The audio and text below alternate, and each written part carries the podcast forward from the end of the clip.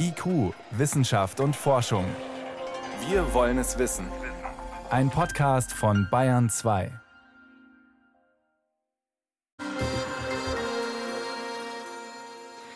Es klingt nach einem großen PR-Gag, was die deutsche Industrie da in ihrer sogenannten Berliner Weltraumerklärung vorgelegt hat. Eine Wunschliste, als wäre es schon Weihnachten.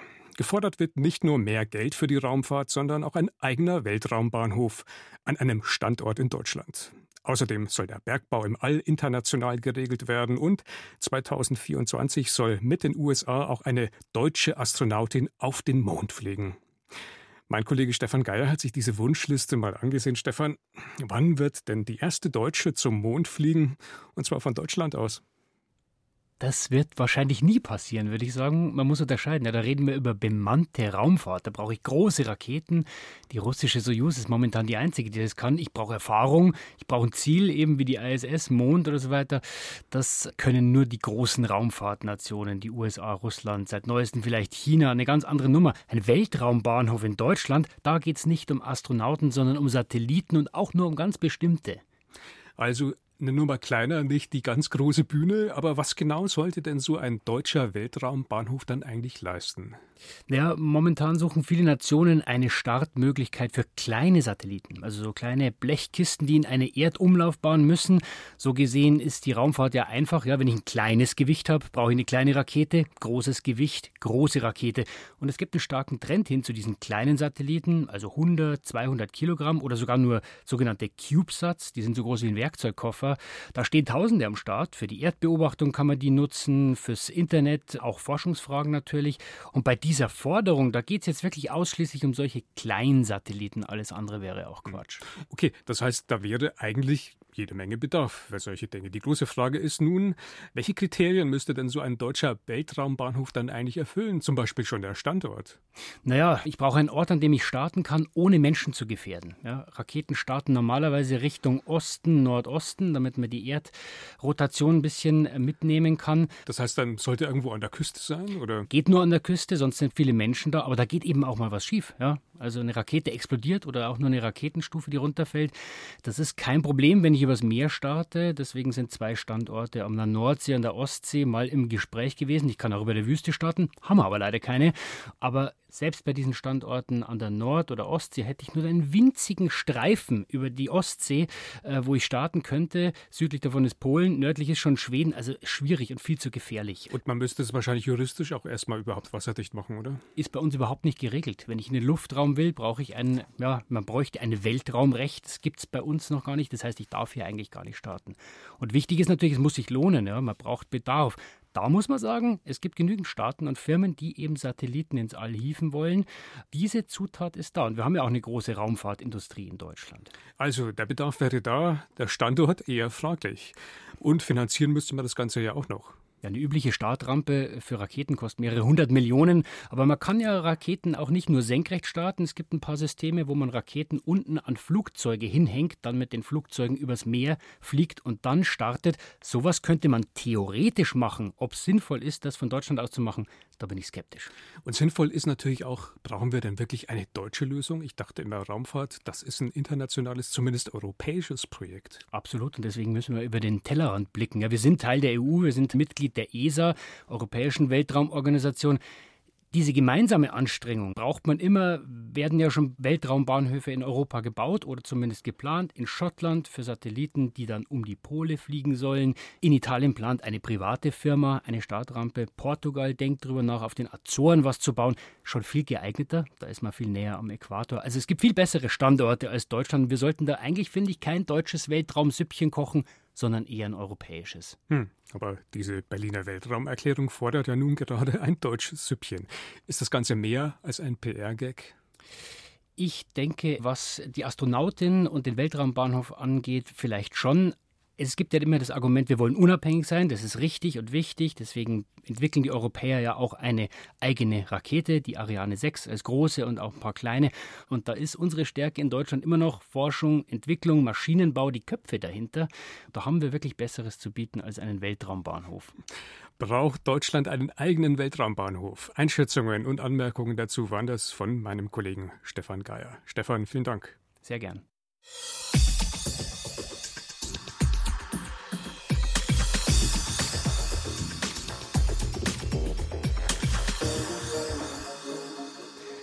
Wer zu früh in diese Welt geboren wird, der hat oft keinen leichten Start. Dank guter medizinischer Versorgung überleben zwar immer mehr Babys auch schon vor der 25. Woche, doch je früher das Kind kommt, desto ungewisser ist die Zukunft der Kleinen. Häufig stellen sich später Begleiterkrankungen ein. Hinzu kommen psychologische und soziale Probleme. Das zeigt eine große Studie aus Schweden. Und auch groß angelegte Langzeituntersuchungen wie etwa die Bayerische Entwicklungsstudie kommen zu diesem Ergebnis. Sebastian Kirschner. So zerbrechlich und hilflos wirkt das Baby auf der Brust seines Vaters. Kaum größer als dessen Hand. Der Körper übervoll mit Schläuchen, um den Winzling zu versorgen.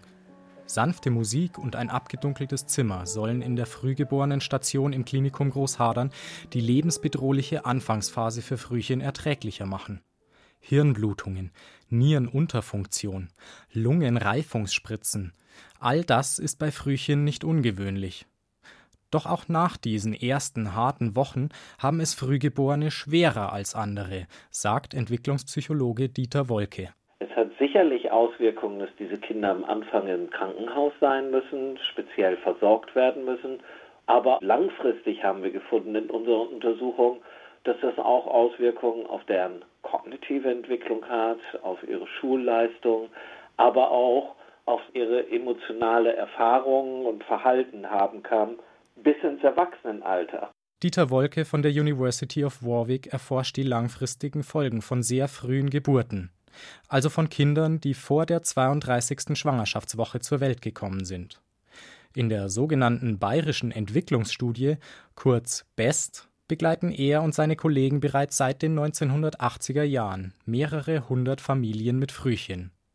Dabei haben sie festgestellt, dass sich sehr Frühgeborene tendenziell eher scheu und vorsichtig verhalten. Sie leben zurückgezogener, werden in der Schule eher gemobbt, haben oft niedrigere Schulabschlüsse und tun sich schwerer, Partner zu finden. Es ist nicht die Frühgeburtlichkeit per se, die zu dem Problem führt, sondern Frühgeburtlichkeit und wie die Kinder sich verhalten, führt zu unterschiedlichen Reaktionen, zum Beispiel bei Gleichaltrigen, die dann nachteilige Auswirkungen haben. Das weiß auch Silke Mader. Sie brachte ihren Sohn Lukas bereits in der 25. Schwangerschaftswoche zur Welt. Inzwischen ist Lukas 22 Jahre alt. Er hinkt auf der rechten Seite, trägt wegen einer Netzhauterkrankung eine starke Brille und ist für sein Alter vergleichsweise zierlich und klein. Alles typisch für derart Frühgeborene. Doch die Folgen der Frühgeburt machen sich nicht nur körperlich bis heute bemerkbar. Schon in der Pubertät ist es eigentlich losgegangen, dass er sich eher mit jüngeren oder mit sehr viel älteren Freunden getroffen hat. Die sind zum Teil alle schon verheiratet, kriegen jetzt Babys oder die zehn Jahre jüngeren, mit denen er dann am Bolzplatz noch Fußball spielt. Aber die Gleichaltrigen, da tut es sich einfach schwer. Und mit Mädchen, sofern sie im Prinzip normale Kumpels sind, ist es okay. Aber bis dato hatte Lukas noch keine Freundin.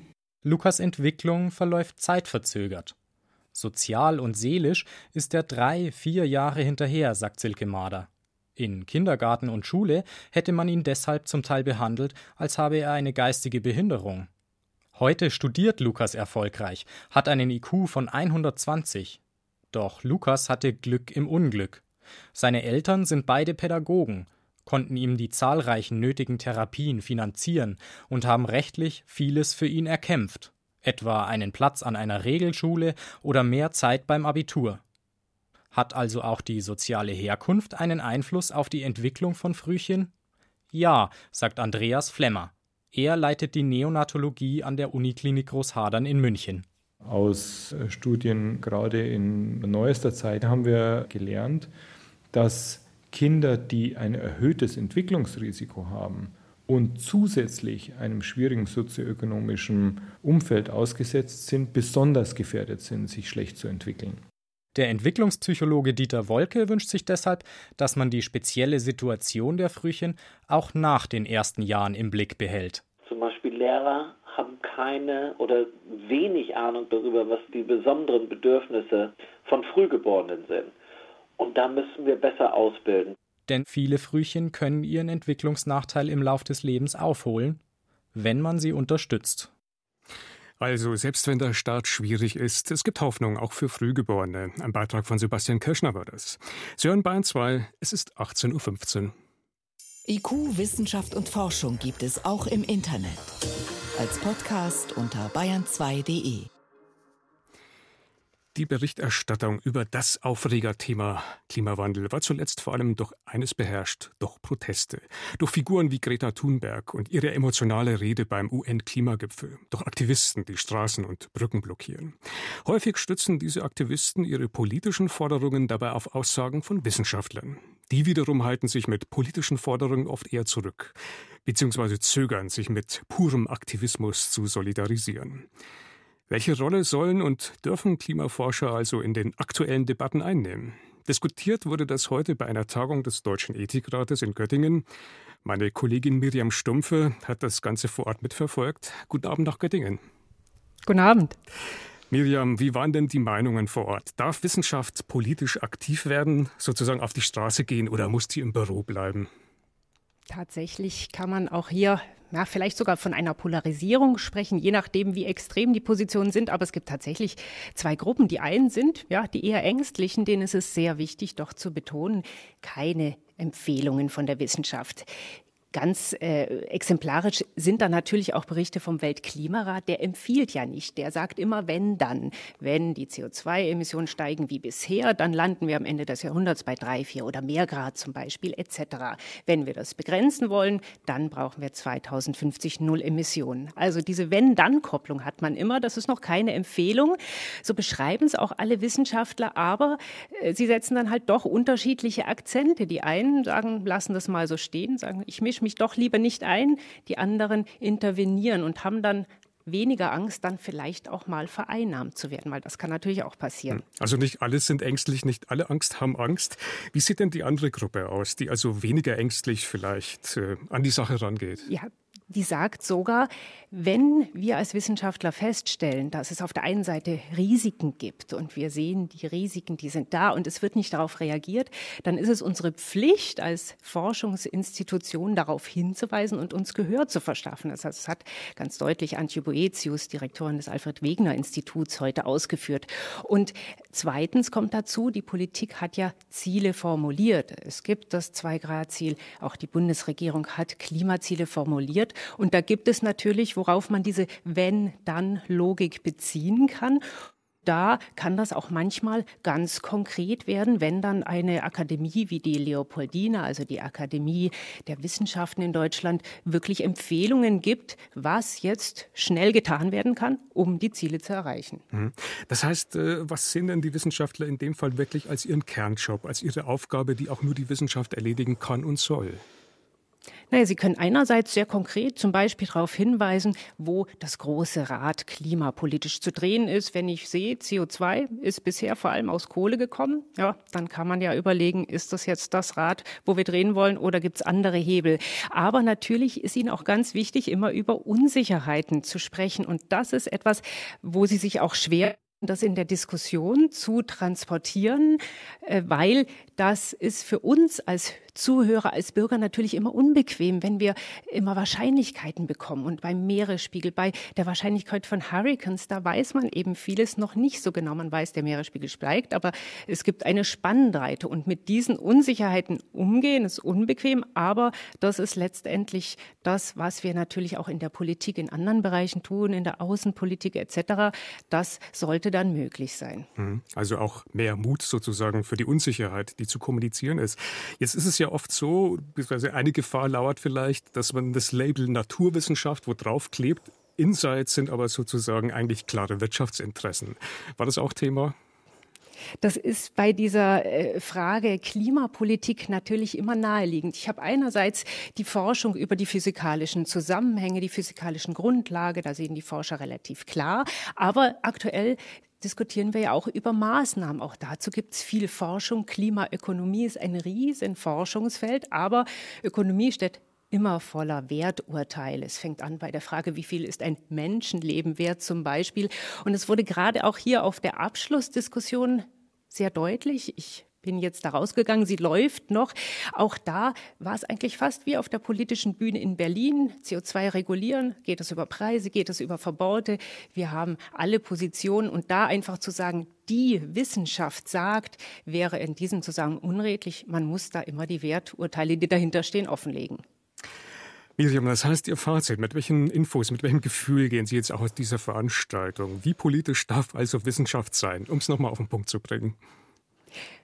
Sie muss sich Gehör verschaffen. Das habe ich mitgenommen, doch als eine äh, größere Gruppe als Mehrheitsmeinung. Vielleicht ist es auch eine Generationenfrage. Sie muss sich Gehör verschaffen, weil es ja auch um große Fragen geht, sowohl auf der Seite der Risiken, die mit Klimaerwärmung verbunden sind, als auch auf der Seite der Kosten, die der Umbau zum Beispiel der Energiesysteme mit sich bringt. Es sind große Fragen und deswegen kann sich die Wissenschaft nicht raushalten. Gerade wenn sie sieht, dass ihre Erkenntnisse verkürzt werden, muss sie eigentlich dann wieder auf den Plan treten und offensiv dafür kämpfen, dass das, was Stand der Wissenschaft ist, Gehör findet.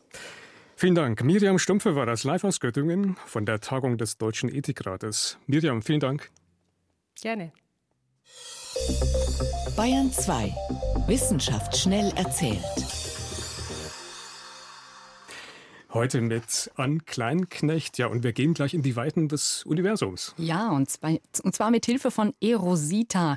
Dieses Teleskop ist jetzt seit gut einem Vierteljahr im All und es soll Galaxien sichtbar machen, die Milliarden Lichtjahre von uns entfernt sind. Und zwar mit Hilfe von Röntgenstrahlen. Gestern hat das Max-Planck-Institut für extraterrestrische Physik in Garching die ersten Bilder veröffentlicht. Was genau kann man denn auf diesen Bildern sehen? Ja, unter anderem unsere Nachbargalaxie, die große Magellansche Wolke. Die Galaxie ist als runde, rötliche Struktur zu sehen.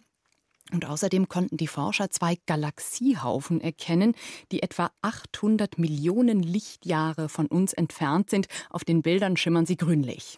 Ja, jetzt geht es den Forschern ja nicht nur um schöne Bilder. Was genau wollen die denn herausfinden? Ja, wie sich das Universum seit dem Urknall ausgedehnt hat und sich auch immer noch weiter ausdehnt. Und sie wollen die Kraft besser verstehen, die hinter dieser Ausdehnung steckt, die sogenannte dunkle Energie. Die Galaxien, die strahlen ja Licht aus, sehr energiereiches Licht und Röntgenstrahlen sind es. Und eben diese Strahlen empfängt das Teleskop und die Forscher können berechnen, mit welchem Tempo sich die Galaxien bewegen. Später wollen sie eine Art Himmelskarte zeichnen. Also große Fragen, hoffentlich bald mit Antworten. Mhm. Gute Nachrichten für alle, die es hassen, ihren kippligen Rollkoffer hinter sich herzuziehen. Studenten der Universität des Saarlandes haben jetzt einen Koffer entwickelt, der seinem Besitzer auf Schritt und Tritt folgt. Also wie so eine Art treuer Hund. Und wie, wie, funktioniert das Ganze? Ja, der Koffer ist mit einer Kamera und mit Sensoren ausgestattet. Diese Kamera erkennt den Besitzer und nimmt jede Bewegung wahr. Und hinzu kommen Ultraschallsensoren, die messen ständig die Entfernung und helfen dem Koffer Hindernisse zu erkennen und ihnen auszuweichen. Diese ganzen Messdaten laufen in einem Mikroprozessor zusammen und der wertet die Informationen aus gibt dann die entsprechenden Befehle an die Elektromotoren weiter und diese Motoren treiben die Kofferräder an. So, Hoffentlich kann man das Ding dann ausschalten, falls das Ganze irgendwie nicht mehr so richtig funktioniert. Das kann man tatsächlich. Man kann den Koffer im Notfall auch noch ziehen. Zum Schluss geht es noch um Fische und den Klimawandel. Durch die Erderwärmung ähm, wird es auch in den Meeren immer wärmer und es gibt immer mehr sauerstoffarme Regionen in den Ozeanen. Forscher fragen sich, wie Fische mit dieser Veränderung umgehen. Und da gibt es jetzt eine gute Nachricht. Die Fische kommen offensichtlich besser mit sauerstoffarmen Bedingungen klar als gedacht. Zumindest der Wolfsbarsch. Sein Blut bindet nämlich plötzlich mehr Sauerstoff als in einer normalen Umgebung. Mhm. Was sind genau die Zusammenhänge? Die Forscher vermuten, dass es eine direkte Reaktion auf den steigenden CO2-Gehalt im Wasser ist. Denn wenn der Sauerstoffgehalt sinkt, dann steigt der CO2-Gehalt. Und die Forscher wollen jetzt herausfinden, ob neben dem Wolfsbarsch auch noch andere Fischarten dazu in der Lage sind. Vielen Dank. An Kleinknecht war das mit den Wissenschaftsmeldungen hier auf Bayern 2.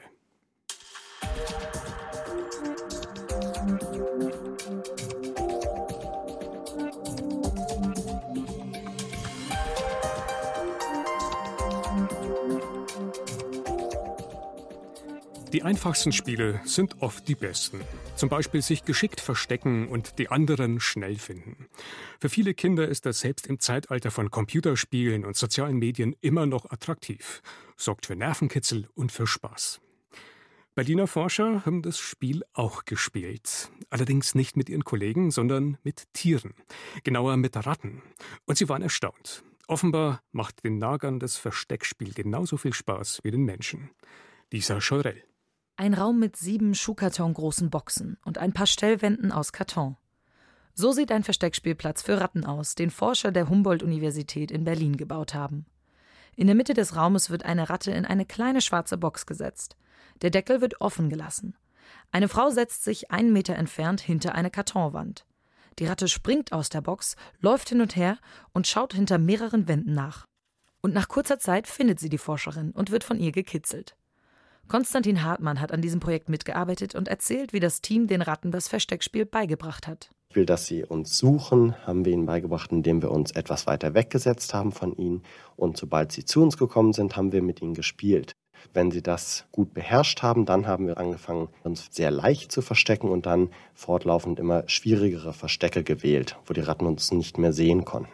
Doch die Ratten haben die Mitarbeiter nicht nur gesucht, sondern sich auch selbst versteckt. Ihnen das beizubringen war allerdings etwas schwieriger. Die Ratten wurden immer mit Interaktion, also Streicheln oder Kitzeln, belohnt, sobald sie sich ein Stück von den Menschen entfernt hatten. Als nächstes haben die Forscher sie belohnt, sobald sie in der Nähe eines Verstecks waren und dann, sobald sie im Versteck waren. Am Anfang sind wir natürlich sehr schnell zu ihnen gekommen. Und dann haben wir diese Zeit, in der die Ratten in diesem Versteck ausharren mussten, immer weiter verlängert. Die Rolle des Versteckenden zu lernen dauerte ungefähr eine Woche. In insgesamt sieben Stunden hatten die Ratten gelernt, sich vor den Menschen zu verstecken.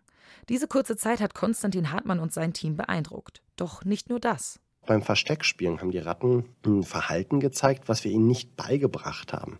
Zum Beispiel haben sie Verstecke, in denen sie wirklich unsichtbar vor uns sind, solchen bevorzugt, wo sie nur in einer transparenten Box versteckt waren. Wir haben die Tiere unabhängig davon belohnt.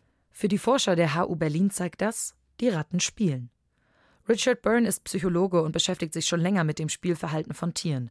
Er würde das Verhalten der Ratten nicht so stark interpretieren. Well, I think if you've trained a behavior that looks ich denke, wenn man ein Verhalten antrainiert, das aussieht wie Spielen, weil es einem Spiel ähnelt, welches Kinder oder sogar junge Affen ganz natürlich spielen, wenn man das den Ratten, die sowas nicht in der Natur machen, künstlich und mit einer sozialen Belohnung beibringt, dann denke ich, dass man vielleicht eine Simulation eines Spiels hat, aber kein richtiges Spiel. Denn Spielen ist für ihn vor allem ein natürlicher Prozess, der nicht beigebracht werden muss. Spielen ist Verhalten, das ausgeführt wird ohne ein offensichtliches, direktes, funktionales Ziel. Es hat keine Vorteile in Bezug auf Nahrung, Sex oder dem Verstecken vor Feinden. Das wären alles Dinge, die sofort Sinn ergeben würden. Es hat auf den ersten Blick keinen Zweck und genau deshalb fällt es Wissenschaftlern schwer, die Frage zu beantworten, ob und warum Tiere spielen. Richard Byrne ist sich allerdings sicher, dass wilde Tiere spielen und kennt auch einen möglichen Grund. Es ist ein funktionales Verhalten, weil es den meisten Tieren auf lange Sicht schon Vorteile bringt.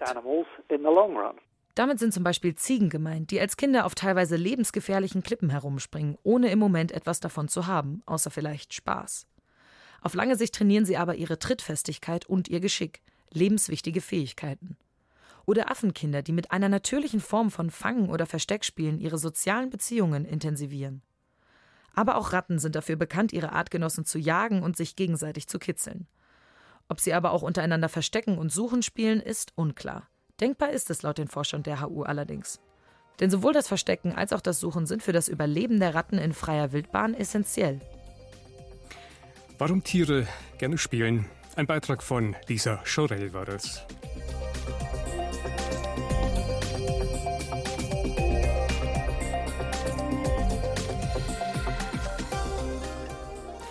Und das war's für heute in Kuh. Im Studio war Martin Schramm.